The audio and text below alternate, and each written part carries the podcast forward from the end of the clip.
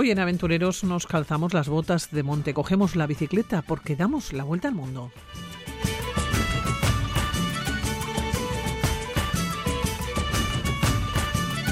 Dos años pedaleando, recorriendo Sudamérica y Asia Central, una aventura que no ha hecho más que comenzar para Ana Zamorano. Es deportista, montañera y alpinista. El verano del 2022 se convirtió en la primera mujer de Andalucía que ponía el pie en la cima del K2. Hoy nos acompaña Lina Quesada. Seguimos en la montaña, pero en otra parte del mundo. Vamos a charlar con Adolfo Madina Beitia. Nos presenta Patagonizados. Comenzamos.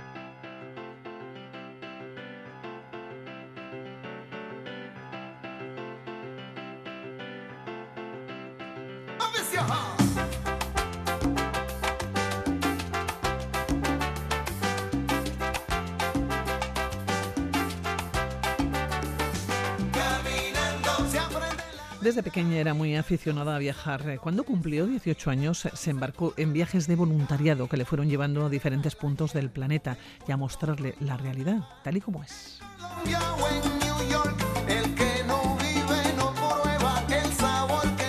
Así llegó un momento que cogió la bicicleta y puso rumbo a Sudamérica. 15 meses eh, pedaleando por Chile, Bolivia y Perú.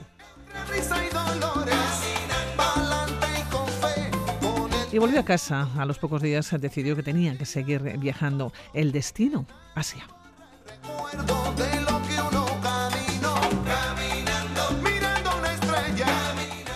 En sus manos un proyecto Remoteana. El objetivo, moverse por caminos remotos para conocer la cultura real de lugares como la cordillera de los Andes.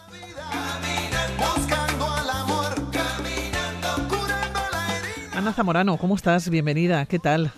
Hola, muy bien, muchas gracias. Un placer estar aquí. Oye, Ana, dos años en bicicleta, en busca de más. Una comienza y no puede parar. Sí, eso es. Yo empecé, bueno, sabiendo, bueno, empecé sin ser ciclista, eh, el viaje en bicicleta me refiero, eh, estrenando bicicleta y, y, bueno, eh, sabía que me iba a gustar porque me gustaba mucho la aventura y, eso, empecé a embarcar lo que has dicho, ¿no? Por caminos remotos y, bueno, pues avancé, avancé bastante. Y sigues avanzando, Ana. Eh, todo comienza con viajes de voluntariado. Bueno, quizás todo comienza cuando haces esos viajes familiares, ¿no? Pero después cumples 18 años, viajes de voluntariado que te abren los ojos ante la realidad del exterior. ¿Es cuando una sale de la zona de confort? Sí, eso es. Bueno, a mí siempre me había picado bastante el gusanillo de, conocer eh, los, países en vías de desarrollo, digamos, ¿no?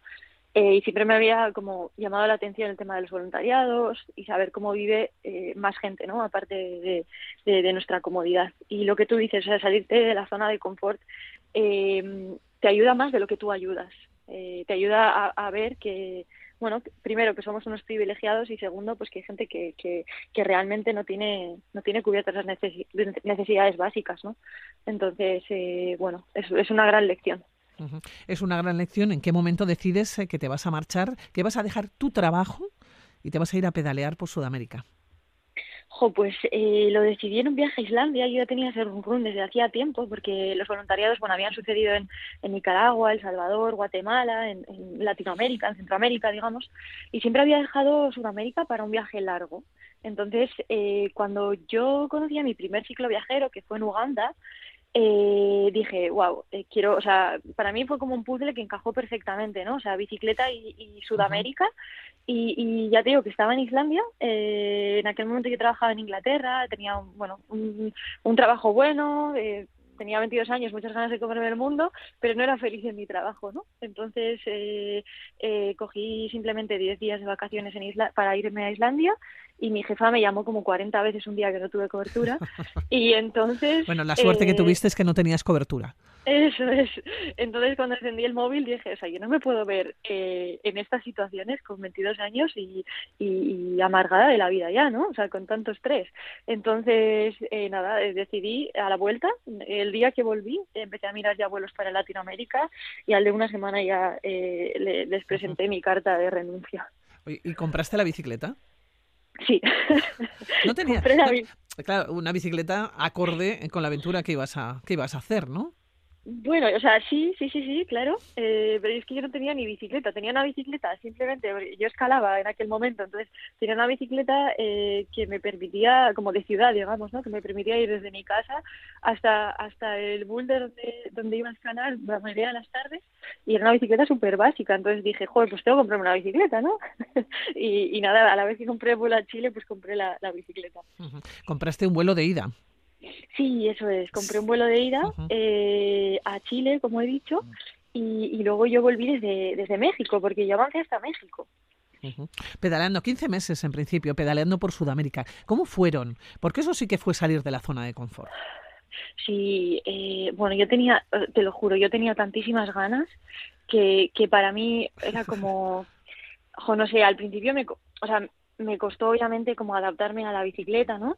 Pero en ningún momento, o sea, no recuerdo eh, así como al comienzo como que me costase muchísimo a nivel físico y tal. Porque yo, como ya te he dicho, hacía bastante deporte anteriormente.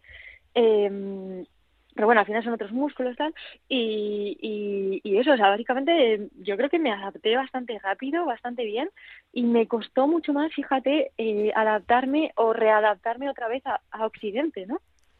Pero ¿cómo se prepara la mochila para 15 meses? ¿Tiene que ser un mochilón o quizás una mochila que es muy ligera? No, pues mira, viajando en bicicleta o viajando durante muchos meses te das cuenta que realmente necesitas muy poco para vivir. Que es, que es eh, cuando vives en la comunidad cuando necesitas más cosas, ¿no?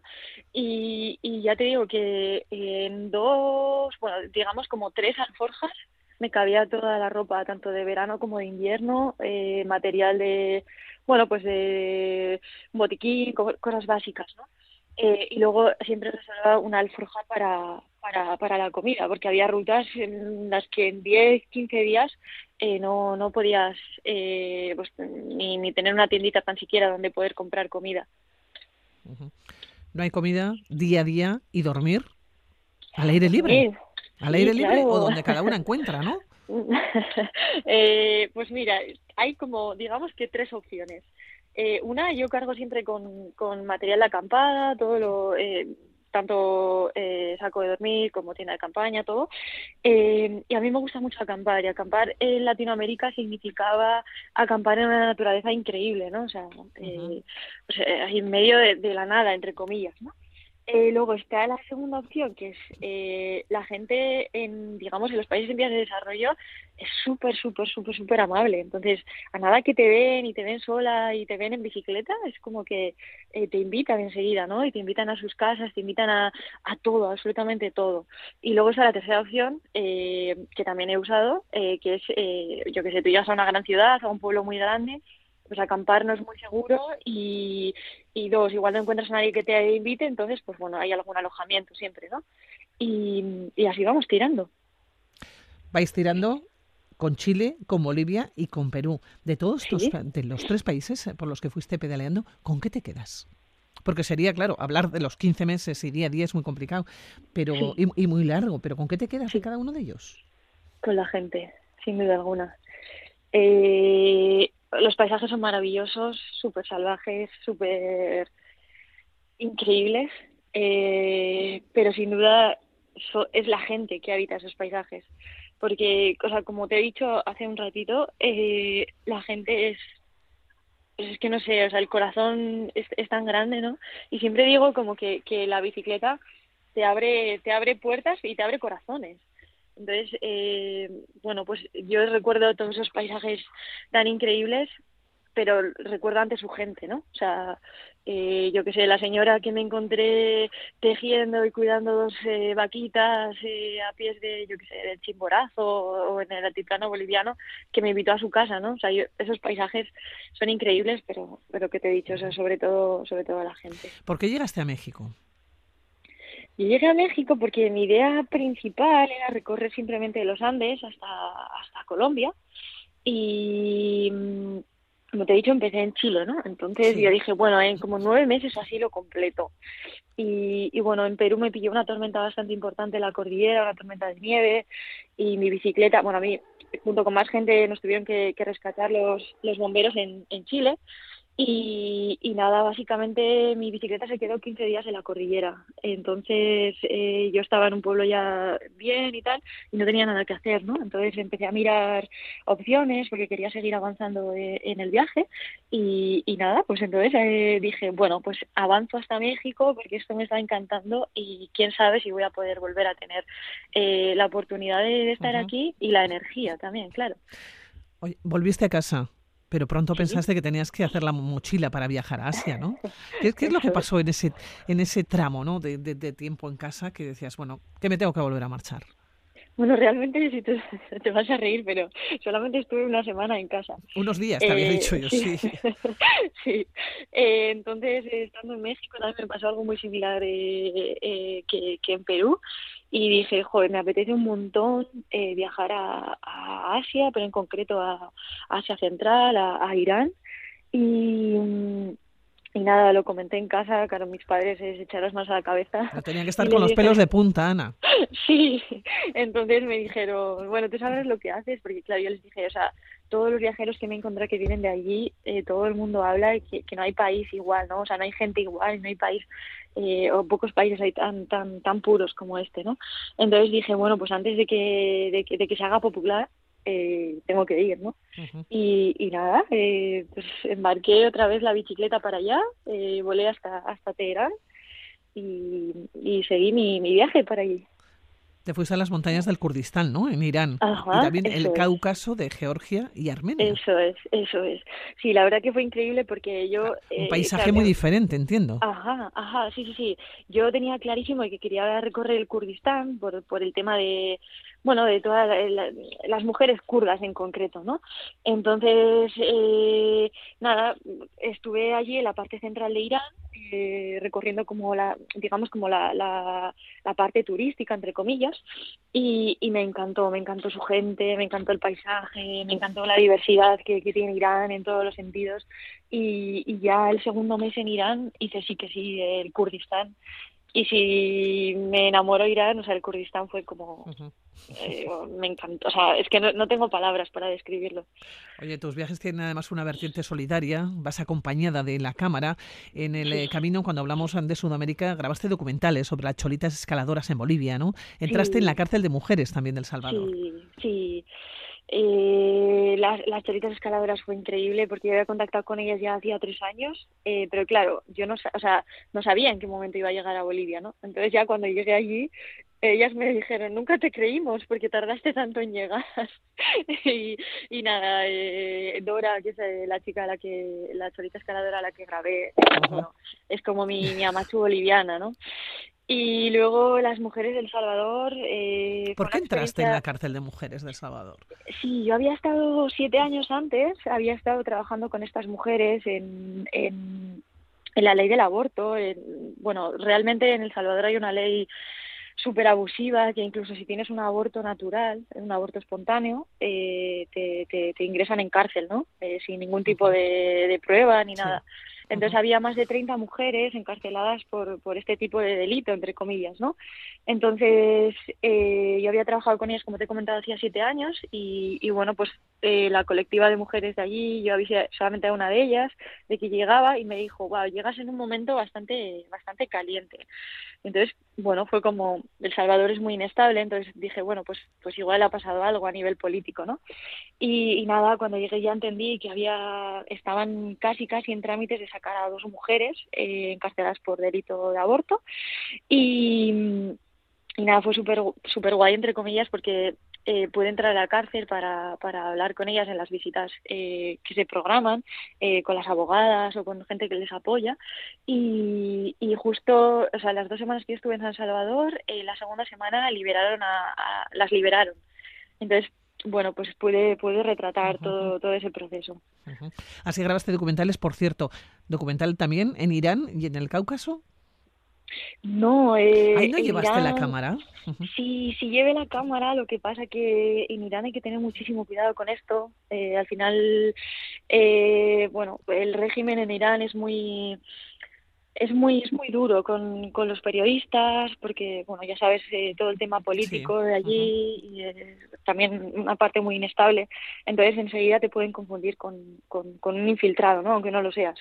Entonces bueno pues había que tener bastante cuidado. La gente sí que habla sí que te habla eh, fuera de cámara me refiero de la situación que viven de, sobre todo a las mujeres pero pero ya ponerte a grabar eh, la gente no se atreve a, salir en cámara. Entonces bueno eh, fue más complicado. Yo la verdad que me, quedo con todas esas experiencias que tuve fuera de cámara y, ya está. Bueno, contar a los oyentes que este jueves se van a poder encontrar contigo en Izarra, a la tarde, que vas a hablar de este viaje de los 15 meses que se quedaron de alguna manera cortos, ¿no? Porque son dos años, primero fueron 15 meses, después se fueron sumando meses en otros lugares, pero el título, dos años en bicicleta en busca de más. Eso es, sí, sí, sí, sí. Así que nada, yo les invito a todos que vengan, a todos y a todas, y encantada de poder contar mi historia, de poder inspirar a más gente a que haga esto, porque la bicicleta es mágica. Como ya he dicho, o sea, yo no era ciclista y aún así, eh, bueno, pues eh, no sé, de alguna manera te, te, hace como, o, te inserta en, un mundo eh, del que no, los, no nos hablan, ¿no? O sea, todos estos países que tienen tan mala fama y que, y que bueno, pues que hay que conocerlos realmente. Para contar a los oyentes, en el verano del 2000, eh, con motivo de la pandemia, te fuiste de Asturias a Navarra. Más tarde hiciste la ruta de Magallanes, el Cano de Guetaria a Sevilla. Eh, en el invierno del 2021 te fuiste con la bici y con la tienda de campaña también a las Islas Canarias en solitario. Es que, es que Ana, no has parado, ¿eh? Ya, sí, sí, sí, sí. Y luego estuve en Kirguistán, este verano he estado en, en el Himalaya indio. La verdad que eh, eh, mm, he podido cumplir muchos de mis sueños y estoy súper orgullosa de ello. Eh, como te he dicho, o sea, esto no, ha sido como algo que me ha regalado, he luchado mucho por ello, he trabajado mucho por ello y, y bueno, o sea, vivir como, como una quiere hasta, al menos hasta el momento, creo que, creo que, bueno, es, es una fortuna, ¿no? Y, que, y ya nadie te llama 40 veces al día. sí, sí, sí, sí, Yo, bueno, eh, sigo trabajando, eh, soy autónoma y tengo, tengo mis clientes, pero tengo, o sea, tengo también mucho trabajo, pero no, no tengo esa, esa jefa que tuve en aquel momento. De manera diferente. Eso es, eso es. bueno, pues Ana Zamorano, que ha sido un placer. Otro día quedamos y me hablas del Kirguistán y me hablas de los últimos viajes que se van sumando, ¿no? a pedalear o a, este proyecto Remoteana. Qué un placer. Un placer, Igualmente, muchísimas gracias. Un abrazo. Cuídate mucho. Gracias. Gracias, igual.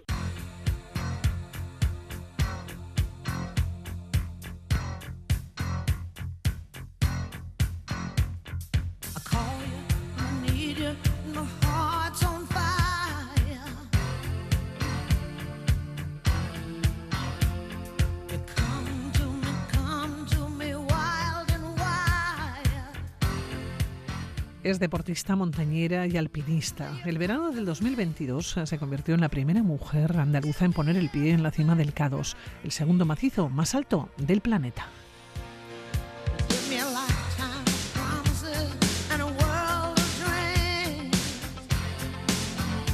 Antes de eso ya había escalado otros cinco miles, además de otras docenas de grandes montañas de los cinco continentes.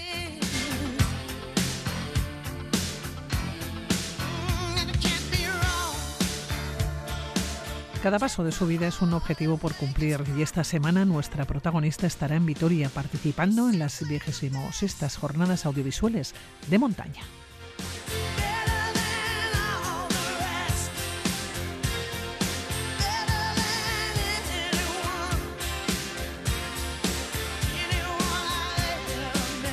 Lina Quesada, bienvenida. Egunon, buenos días. ¿Cómo estás, Lina? ¿Qué tal? Buenos días, muy bien, deseando de estar allí con vosotros. Oye, Lina, yo leía que eres una mujer que mira de frente a los retos. ¿Es así? ¿Ha sido así a lo largo de tu vida? Pues sí, la verdad es que mm, siempre me propongo metas que constituyan un reto importante en mi vida para llevar a cabo, mm, no sé, pues objetivos durillos, ¿no? Pero que, que me mantengan activa, ocupada, entrenando, eso es importante. Oye, Lina, ¿cómo comienza tu afición a la montaña en una comunidad autónoma en la que no sé si hay mucha dedicación? Bueno, sí, ya con los años cada vez hay más y actualmente desde luego hay muchísimas, sobre todo por el tema de la escalada, que hay mucha roca y hace buen tiempo, mm, muchos más días de buen tiempo que, que en el norte, por suerte por desgracia, ¿no? Y entonces hay siempre ha habido mucha afición. Lo que pasa es que, bueno, pues no ha habido a lo mejor eh, tanta, mm, tantos apoyos o no se le ha dado tanta relevancia mediática, mm, pero sí en Sierra Nevada ya existía una gran afición también por la nieve, la montaña y el esquí desde los años 50. En Granada. Oye, eh, ¿cómo, comienza eh, tu afición a la montaña? Creo que pasados ya los 20 años, ¿no? ¿Cómo te metes de lleno y no solamente a subir un montecillo, sino a ir a, los, a por los 8000? Pues sí, yo creo que, que, fue todo muy rápido, porque yo empecé con 24 años a escalar y, como ya estaba trabajando y tenía coche, un coche muy pequeñito, ¿no? Pues ya rápidamente lo puse a disposición de la gente que me estaba enseñando a escalar y nos íbamos todos los fines de semana a las, a las distintas escuelas que hay cerca de Sevilla, ¿no? Sobre todo, bueno, el Cerro del Hierro que está aquí en la Sierra Norte, al Chorro que está en Málaga, íbamos también a Gredos algunas veces a Galayos a escalar para el fin de semana, era una paliza porque era salir a las tres corriendo ya con la mochila en el maletero y, y nos poníamos a recorrer la península siempre la mitad, eh, la mitad sur, ¿no? Ya luego cuando llegaban las vacaciones o los puentes, pues ya nos aventurábamos a, a subir de, de Perros para arriba, pero empecé con mucha intensidad, por eso yo ya era deportista antes y siempre me había gustado el deporte y la vida sana, era también corredora y claro, pues cuando empecé con la escalada mm, ya fue otro mundo, fue otro mundo, es muy diferente. La montaña mm, es muy diferente al resto de disciplinas deportivas. Oye, Lina, y así has conseguido 6 ocho miles. Tienes a tus espaldas, hace un año hacías cumbre en el K2, ¿no? Una montaña dificilísima. Sí, bueno, la verdad es que cuando miro atrás, uf, no me lo puedo ni creer, pero claro, ha sido un no parar, porque yo soy muy activa y también me ha acompañado siempre la salud, no me he lesionado He entrenado siempre con mucha cabeza, por eso, para no lesionarme. Y, cuando miro atrás y veo que me he recorrido medio mundo, porque yo decía, a ver, el mes de vacaciones y tal, y venga, la paga esta, ya, me compro un vuelo, ¿a dónde voy? Y veía el mapa del mundo, ¿dónde hay una cordillera? Allí quiero ir. y muchas veces me he ido sola también, porque claro, ya encontrar gente todos los años, ya los amigos pues iban casándose, teniendo niños, estaban todos hasta arriba con la hipoteca, el coche, y yo decía, a mí me da igual, yo de hecho un año vendí una furgoneta y, me fui al Manaslu, vamos, sola, y, hice cumbre, digo, bueno, menos mal que he hecho cumbre, porque si después de, que me he metido en ese lío no hago cumbre, ya me muero, bueno. Pero sí, ha sido un no parar, porque me ha acompañado la salud y la motivación. Sobre todo mi cabeza siempre ha estado muy muy motivada en marcarme un objetivo e ir a por él. Y eso también es importante. Oye, lo has conseguido, incluso has llegado a plantar la bandera de Andalucía, ¿no? En, las grandes cumbres. Sí, sí, también es un orgullo. Bueno, yo el K2 cuando fui la primera vez en 2019 me quedé mm, justo debajo del cuello de botella y, y, claro, eso fue lo peor porque ya vi lo más bonito de la montaña, la parte más bonita que es la parte final y eso pues hizo que años más tarde, vamos, tres años después dijera, venga, tengo que volverlo a intentar, porque ya también quiero dejar esta carrera de que es muy es muy expuesta, muy arriesgada y se sufre mucho también con el frío. Imagínate, yo en Sevilla haciendo el equipaje para irme a Pakistán con 50 grados aquí y, y 50 grados cuando llegas allí también a Isla Mabá, pero de pronto pasas luego a menos 20, menos 30 eh, entonces dije, venga, hay que intentarlo, voy a poner toda la energía que, me, que tengo y, y sobre todo también por las mujeres, ¿no? Por Andalucía, porque yo siento que también estoy representando a todo ese colectivo ¿no? de mujeres deportistas montañeras que hay en Andalucía. Oye, ¿cómo fue llegar a la cumbre en el K2 y poner la bandera? Decíamos, una montaña muy complicada, ¿no? Sí, pues fue muy bonito, me emocioné mucho, ya lo veréis en la jornada, en la parte del vídeo esa es muy emotiva, la verdad. Yo cuando lo pongo y lo veo otra vez me emociono. Eh, fue muy bonito, luego también fue muy duro, la bajada muy peligrosa, mm, caían muchas piedras, éramos mucha gente en la montaña, que eso también es algo de lo que habrá que hablar, que ya cada vez las montañas esas se están haciendo más populares, ¿no? Y, y fue muy peligroso.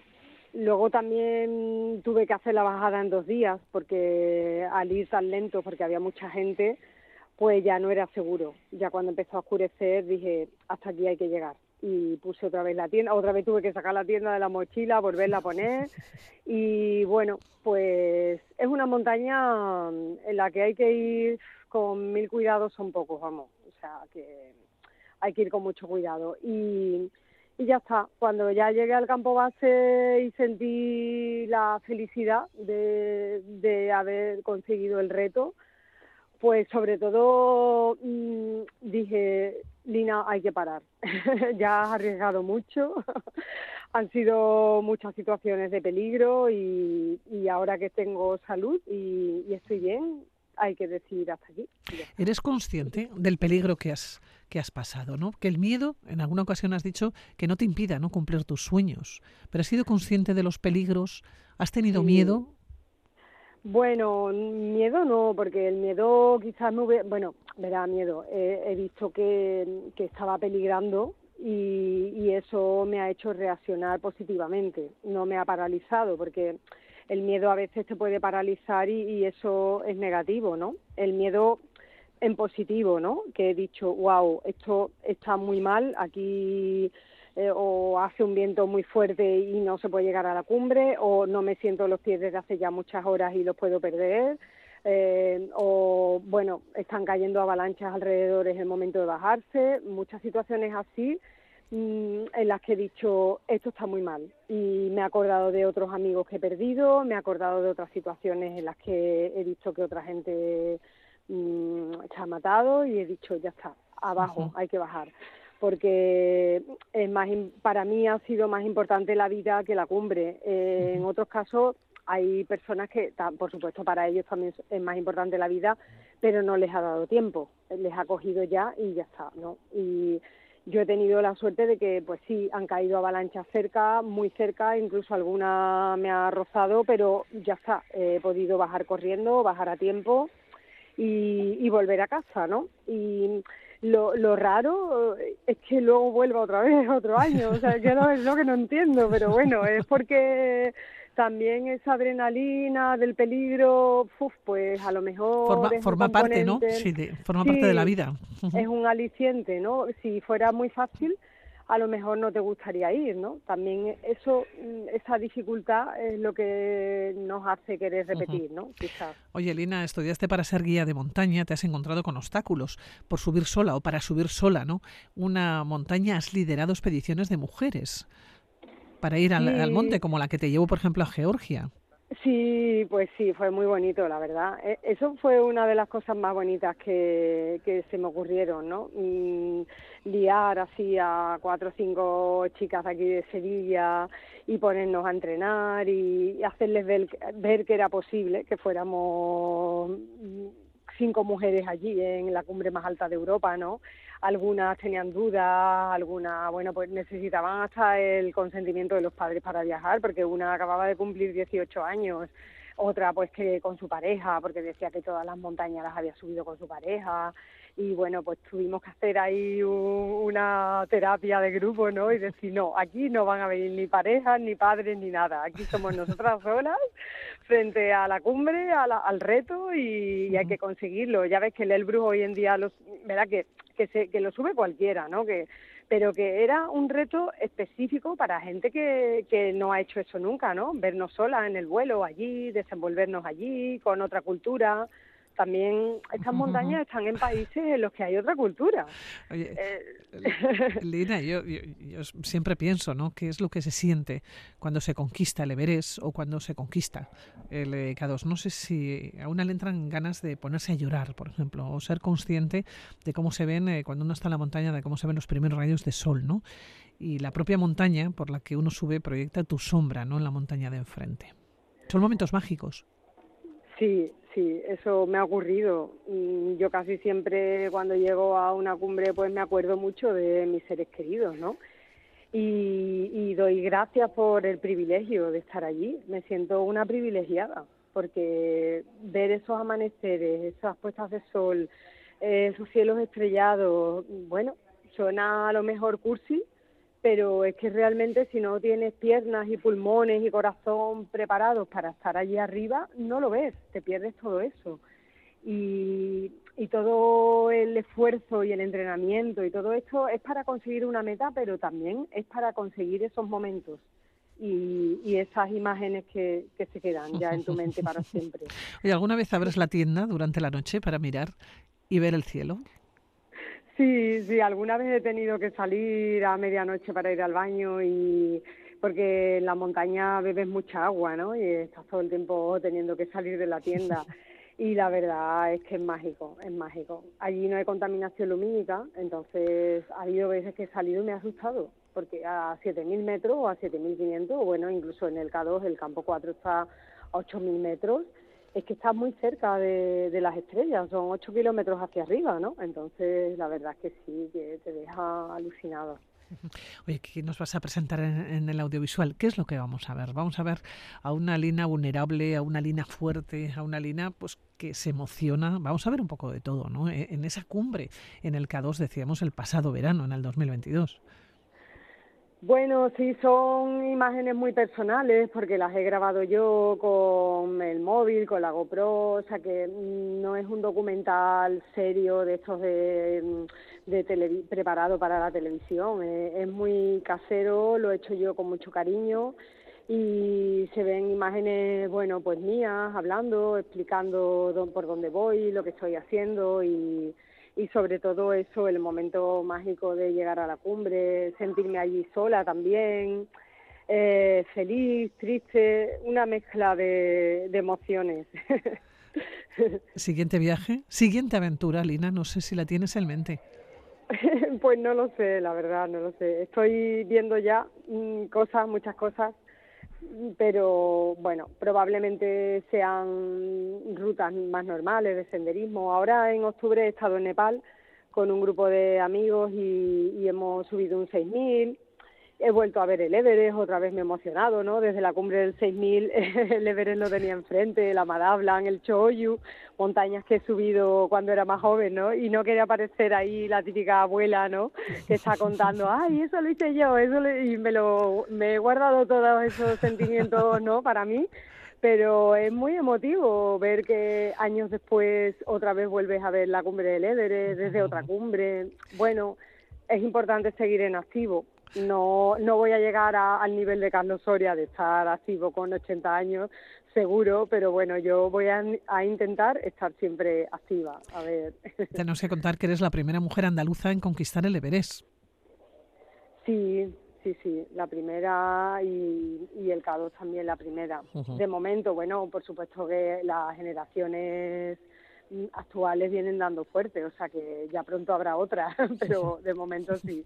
Bueno, pues ahora a pensar en la paga extra, en las vacaciones, a, seguir, ¿no? A seguir viviendo aventuras, a seguir encontrándose con la naturaleza, con ese, con ese cielo, ¿no? Con esas estrellas, como bien decía, sin contaminación lumínica. Me gustaba mucho algo que nos has dicho, ¿no? Y que has comentado varias veces, que cuando estás allá piensas dos cosas. Gracias por estar aquí y qué poca cosa somos. Sí, así es, así es. Lina, te vamos a dar las gracias eh, por atender la llamada de Radio Vitoria. Esta semana nos encontramos contigo aquí en Vitoria Gasteiz, jornadas audiovisuales eh, de montaña. Cuídate mucho y buen viaje y abrígate. Muchas ¿eh? gracias. Hasta pronto. Un abrazo. Agur. Agur, agur.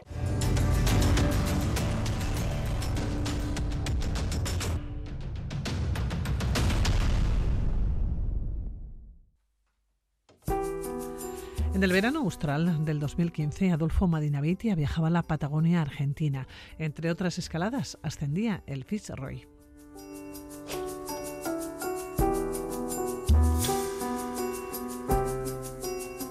Nos cuenta que aquello fue un amor a primera vista y que quedó completamente patagonizado.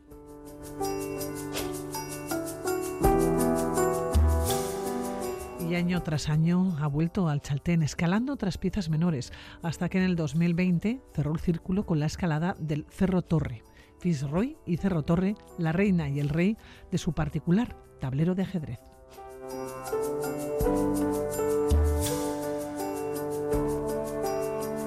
El resultado, uno de ellos, un documental eh, que esta semana se presenta en las jornadas audiovisuales de montaña.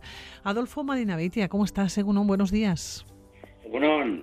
Oye, Adolfo, de nuevo vas a viajar a la Patagonia, por lo menos a través de las imágenes, ¿no? Sí, bueno, eso es lo, lo bueno que tiene, ¿no? El, arrastrar con una camarita eh, cuando te vas por ahí de expedición, pues que, que te traes un, unos recuerdos que, que luego siempre te los puedes refrescar, ¿no? Que ya con los años que vamos haciendo, si no la memoria se nos iría. Y por lo menos ves las imágenes y dices, ¡ah! Si soy ese. Oye, Adolfo, ¿qué tiene la Patagonia? Eh, eh, tú nos cuentas que es un amor a primera vista. ¿Qué tiene?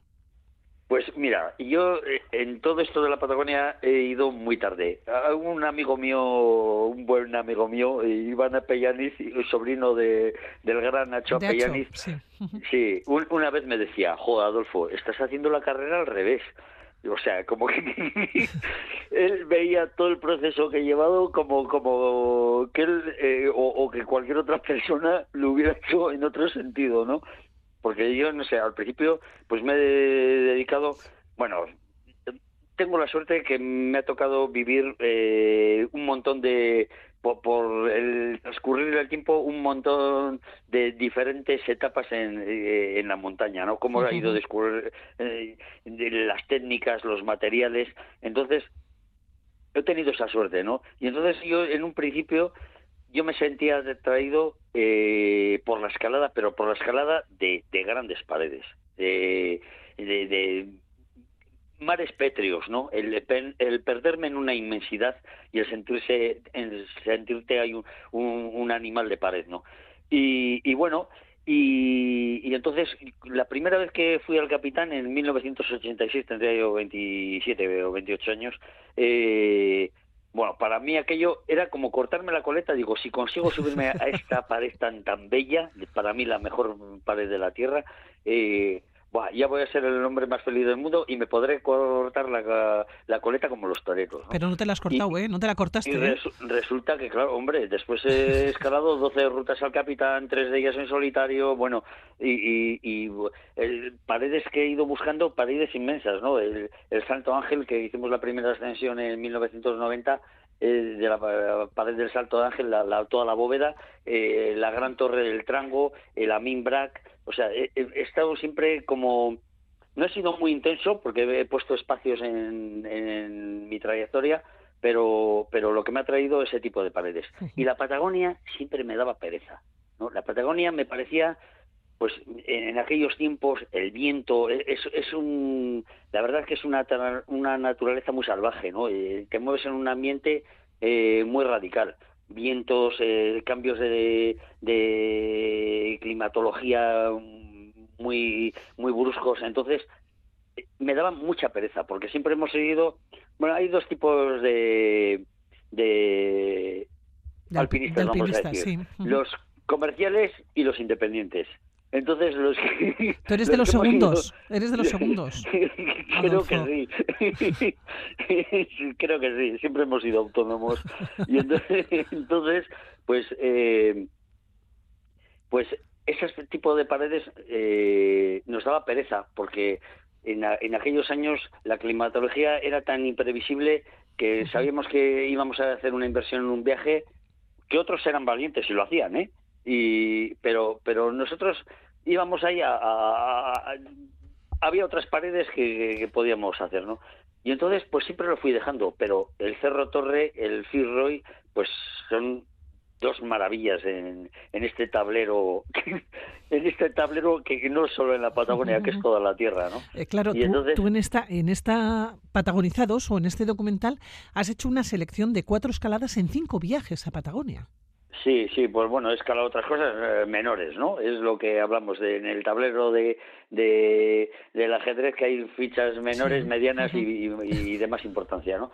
Y entonces, joder, esas paredes había que subirse, ¿no? Y claro, me vino pues pues pues ya con pues el 2015 ya te yo tenía 56 años cuando fui para allí, ¿no? Que, casi toda la gente ve esas edades pues no, tienen ganas de que le caiga una piedra por ahí pasar las recio por ahí, ¿no? Hacer la mili. y entonces, pues, dijo, pues voy a ir, ¿no? Claro, la Patagonia ha cambiado. Ya hay información meteorológica, eh, internet, eh, ha cambiado mucho la vida de allí, ¿no? Hay una vieja Patagonia y una nueva Patagonia. Y entonces yo me he enganchado, veterano ya en esto, pero me he enganchado a la, a la nueva Patagonia. Y entonces fuimos en 2015 y, y bueno, eh, tuvimos mucha suerte. Tuvimos mucha suerte en el, en el tiempo y eh, de todos los viajes que he hecho ha sido el año que mejores periodos de tiempo ha hecho. Y entonces, pues me dejó enamoradísimo patagonizado de arriba abajo. Y entonces volví al siguiente y, al siguiente y así he estado pues eh, hasta hasta que subí al Cerro Torre, que bueno, ya pues porque nos va vamos ya luchando contra el tiempo pero todavía hasta me gustaría hacer alguna otra realización allí claro para no gustarte la Patagonia luego le cogiste realmente el gusto eh porque cinco años cinco viajes a Patagonia y probablemente veremos un sexto no, no, sin gustarme ya me gustaba. Lo que pasa es que no me atrevía con aquel riesgo que había de, fracasar. Pero bueno, ahora estamos eh, en otra liga y bueno, eh, todo, todo la vida te va moldeando. Oye, ¿cómo es el documental? ¿Qué vamos a ver? ¿no? Esa selección, decíamos, de cuatro escaladas en cinco viajes a Patagonia. Nos vamos a encontrar con el Cerro Torre, con Fitzroy, con Mocho, con Sed Sipegui. Quiero decir, vamos a ver cuatro escaladas que son interesantes. La Reina y el Rey, de tu particular tablero de ajedrez, lo decíamos al comienzo, pero también alguno menor. ¿Qué, qué? Cuéntanos, ¿cómo, ¿cómo es esa escalada y sobre todo, qué es lo que, lo que se ve? Yo he visto un tráiler y las imágenes son impactantes, son espectaculares. Hombre, son imágenes que los hace uno mismo que tiene que batallar la escalada y todo eso y con toda la tensión que hay y luego hay que tener ganas de grabar porque no, nosotros no llevamos como eh, puedan llevar otros fotógrafos y todo esto y, vamos a ver bueno pues es un resumen de, de, de estas escaladas pero lo que intento reflejar un poco, no lo que escalamos y todo eso, pues, pues un poco el ambiente, cómo, cómo se mueve todo esto, las estrategias, eh, la climatología, eh, la antigua Patagonia, de cómo era antes y lo que se mm, lo que se arriesgaba, lo que te estaba comentando antes, y, y, ahora como pues cómo los tiempos han cambiado, aunque ese riesgo no lo quitas, hay un riesgo que no lo quitas, pero pero hay mucha más información hoy en día y el, tipo de juego cambia, ¿no? y, y, bueno, y, y, luego pues un, es un, alegato también a, la amistad y a los compañeros, porque a mí es lo que más, lo que dice luego al final del documental, pues que todas las, montañas son muy hermosas y, y, nos cautivan, pero es que al final lo que te queda de, de cada de cada expedición y todo eso es con la gente con la que compartes eh, ese camino y, lo que has vivido con ellas, ¿no? Y, eso al final es eh, verdaderamente lo, que queda importante, por lo menos para mí. Claro, yo leía que Patagonizados es un canto a la aventura, ¿no? Que nos arrastra fuera de nuestra zona de confort y nos coloca en medio de un ambiente fantástico, fantástico y único, ¿no? En el extremo más austral del cono de Sudamérica, ¿no? Donde gobiernan las leyes de la naturaleza patagónica, esas leyes de la naturaleza que decías, ¿no? Que, que, bueno, que podías tener eh, cierto como, como temor a saber lo que, que te podías a encontrar. Oye, Adolfo, desde el Cerro Torre, desde arriba del todo y desde el Fitzroy, ¿qué se ve? Cuéntanos esas pues imágenes, ¿qué es lo que se ve desde allá? Pues bueno, eh, es una vista, pero, pero espectacularísima. O sea, ver todo el hielo continental, todas esas extensiones, todas las montañas que tienes alrededor, la pampa, o sea, otra geografía completamente diferente eh, en, la, otra mitad. O sea, es, es, es muy especial, muy bello, una luz especial, eh, las nubes, eh, los cielos son muy especiales, eh, todo. O sea, eso es un es que es un ambiente que es muy fácil que te encandile, ¿no? Oye, de los cinco viajes en cinco años, desde el 2015 al 2020, ¿fue muy diferente el primero al último? Bueno, ahora está bastante Mm, hombre, todos son diferentes. Eh, por, eh, partiendo de la base de, que cada, cada vez he ido con un compañero o he ido solo o el tipo de juego es diferente, ¿no? Pero, pero, pero viene a ser lo mismo. Es que luego la montaña, en el momento que la diferencia de, de la Patagonia antigua, de la vieja Patagonia a la Patagonia moderna, es eh, toda esa información y esa comodidad que pueda haber ahora, ¿no? Pero, pero luego eh, las, las montañas permanecen salvajes. Tú tienes esa información de la meteorología ahora que dicen, no, no, es que pasado mañana viene un, viene un marrón. O sea, no te metas ahí porque porque no sí, porque igual no sales, claro, ¿no? Sí, pero, pero pero bueno, tienes esa información, pero aún y todo, pues encima eh, ahora se, se le añade el cambio climático que, es brutal lo que Oye, eh, ¿tú lo has, eso ha sido ¿lo eso ha sido fíjate, eso ha sido lo que más he notado. Eso es lo que te quería comentar no que desde el 2015 al 2020 dices, pero si han pasado cinco años, el retroceso que he visto y el cambio que hay en, en la Laguna Torre y en el glaciar de, del Torre, o sea, es, dices, ostras, es que es que se, se, se, está yendo, o sea, que, qué diferente está, si he estado pasando cada año por aquí, cada año está diferente, ¿no? Bueno, esa es la grandeza de la naturaleza y también los estragos ¿no? que hemos hecho los seres humanos a nuestro paso, o que hacemos a nuestro paso con, con este cambio climático que nos está afectando y que probablemente hasta hace unos años no hemos sido conscientes. Y no sé si todavía somos muy conscientes ¿no? de lo que nos viene. Sí, no sé, no sé, esto yo creo que nos supera. Yo la verdad, así como soy un tío positivo para todo, que, que a veces me engaño con todo, con esto la verdad es que estoy negativo. Oye, ¿tienes ya billete de vuelta para la Patagonia? Pues mira, eh, ahora tengo a mi compañero Julen Berrueco, eh, eh, que está en un periplo de subida y de americano, que está escalando un montón en Estados Unidos y, va hacia Patagonia. Y, la verdad, me propuso el ir ahora este año que viene, pero bueno, he tenido una operación de muñeca, bueno, y, y hay una serie de cosas que que me van a impedir el poder cumplir ese sueño, ¿no? Porque era ir al país y también otras montañas ahí en la Patagonia muy estéticas y, que es la oportunidad porque a mí, como te he dicho antes, corro contra el tiempo, o sea, si, me pasa el arroz y entonces pues ahora sería el momento de ir, pero ahora no me viene bien, me clamar. bueno, entonces se te pasa, pero ya el año pasado, Adolfo, tú completaste un viejo proyecto eh, en el eh, Aminbrac, encordada, además con Julen y con Asier Pérez también. Y con Asier Pérez, sí, sí, eh, sí. Los tres alcanzasteis la cima de este pico pakistaní, ¿no? A través de una línea en su cara oeste, que, que tú lo habías dejado a medias, fíjate, en 1996, es decir, hace 27 años. Sí, sí, sí. Uf, madre mía. la edad de mi hijo. Pues mira, lo dejaste a medias en el 96 y lo has completado. Decía el viejo proyecto el, el, el Aminbrac, un 5.000, ¿no? 850 metros aproximadamente. No, 6.000. Bueno, ¿eh? Eh, eh, eso tiene una historia que en el siguiente documental lo comentaré, ¿no? sí, porque eso, en, aquellos años, claro, las montañas de 6.000 metros pagaban una tarifa, ¿no?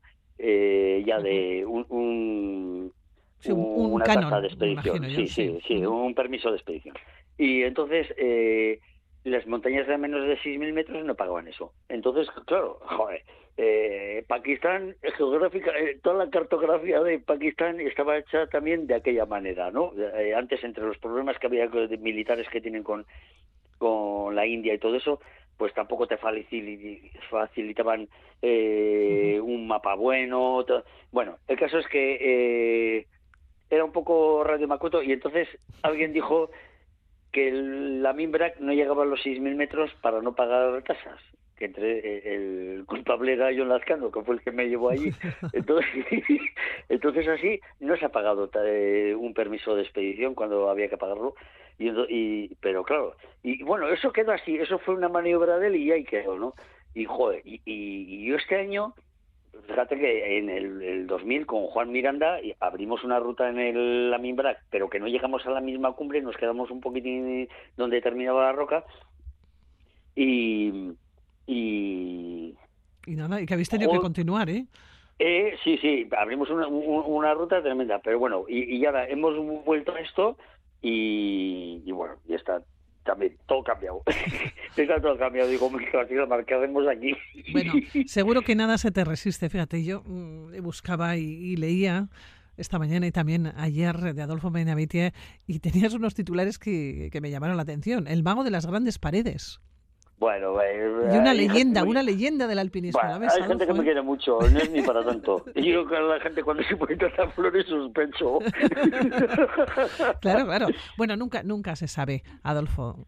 Todas aquellas personas eh, que esta misma semana participen en estas jornadas audiovisuales de montaña van a disfrutar muchísimo. Se van a encontrar con patagonizados. Se presenta aquí, además, en Vitoria-Gasteiz, no lo habías presentado hasta ahora.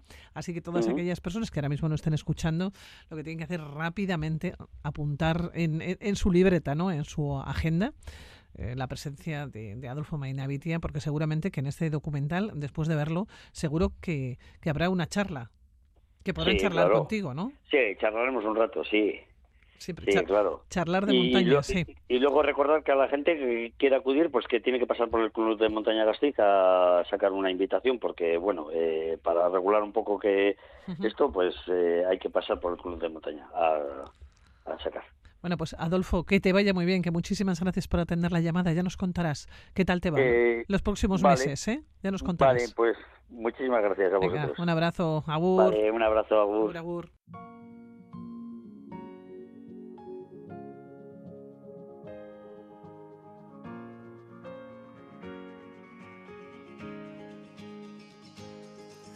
Zenbat aldiz marraztuko nuke zure besoetan etorkizuna Zenbat aldiz aurkituko nuke zure usainaren oroitzapena Zenbat aldiz itxarongo nuke aurrez aurre egoteko itzordua Con la música de ETS de Entol Sarmiento dejamos el mundo de la aventura. Continúen en la sintonía de Radio Vitoria.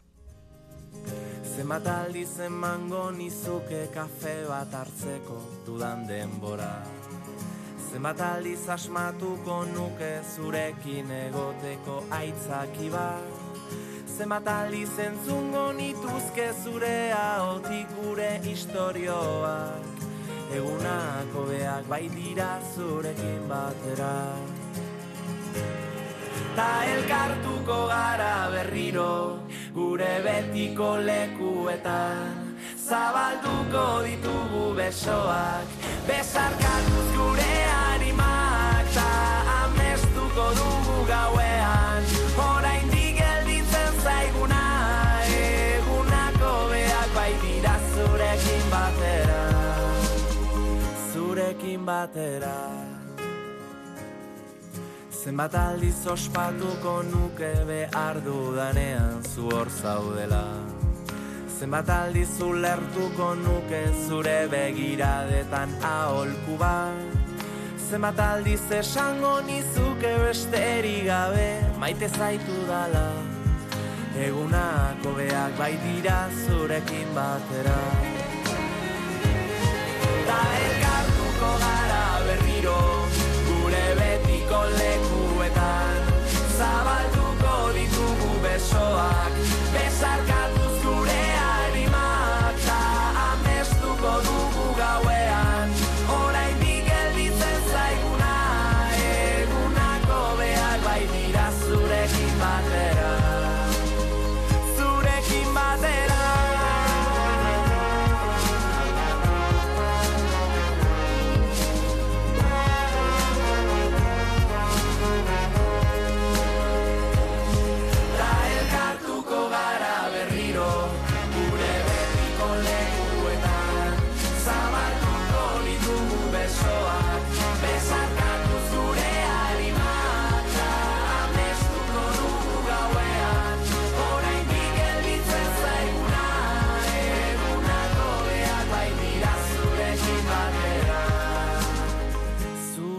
batera